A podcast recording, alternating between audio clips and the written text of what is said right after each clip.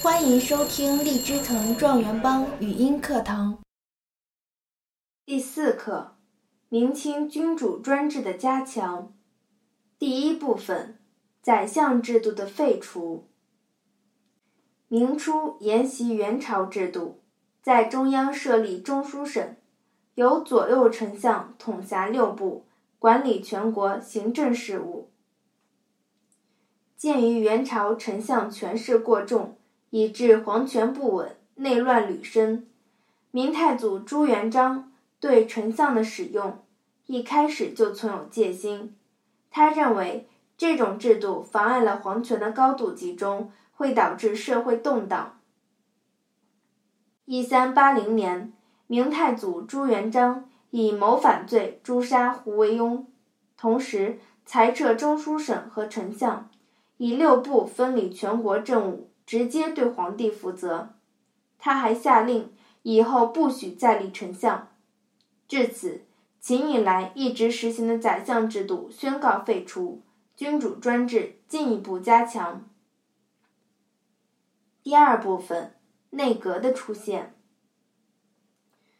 废除丞相后，全国重大政务都由明太祖决断。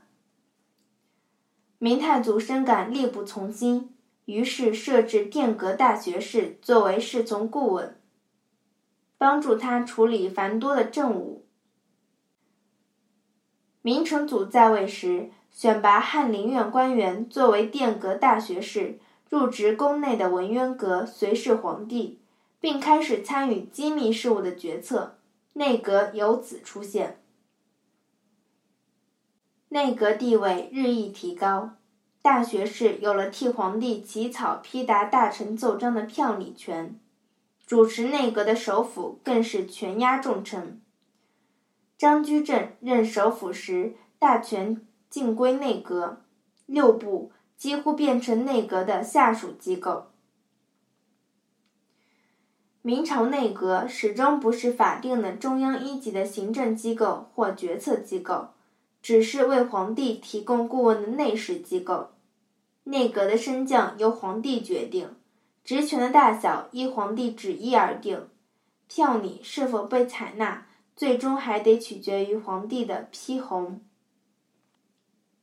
第三部分，军机处的设立。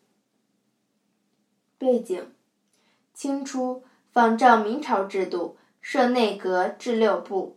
奏章票拟由内阁负责，但军国机要由满洲贵族组成的议政王大臣会议定夺。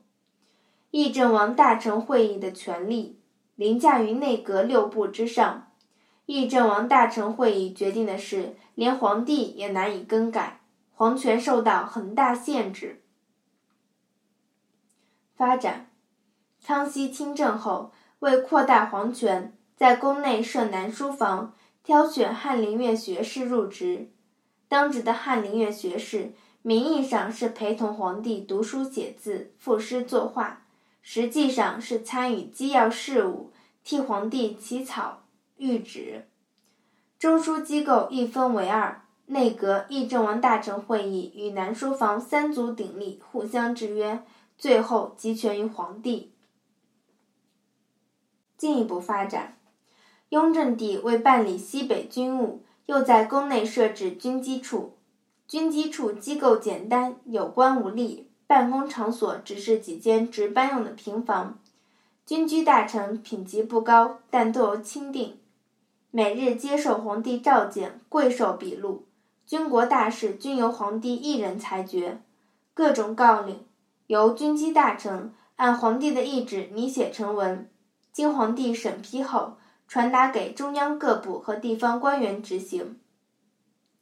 军机处的影响，军机处的设置不仅提高了行政效率，能快速处理各种文书，而且全国的军政大权完全集中到皇帝手中，君主专制制度加强，中央集权进一步得到巩固。